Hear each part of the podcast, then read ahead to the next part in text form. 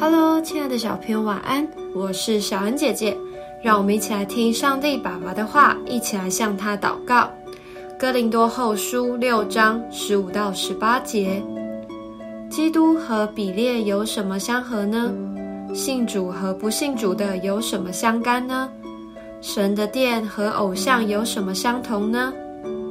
因为我们是永生神的殿，就如神曾说。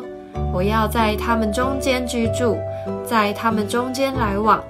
我要做他们的神，他们要做我的子民。又说：你们勿要从他们中间出来，与他们分别，不要沾不洁净的物，我就收纳你们。我要做你们的父，你们要做我的儿女。这是全能的主说的。班上选模范生的时候，通常会观察一个人的品格，看他平常做事负不负责，有没有礼貌。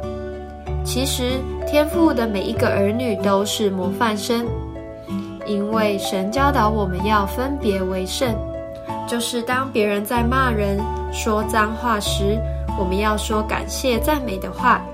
别人会欺负同学，但我们要帮助人。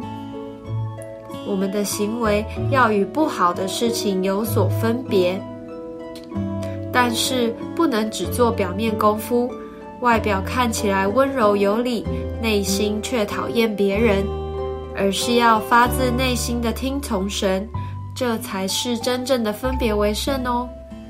我们一起来祷告，亲爱的主，我不要被人不好的行为与想法影响，求你保守我的心。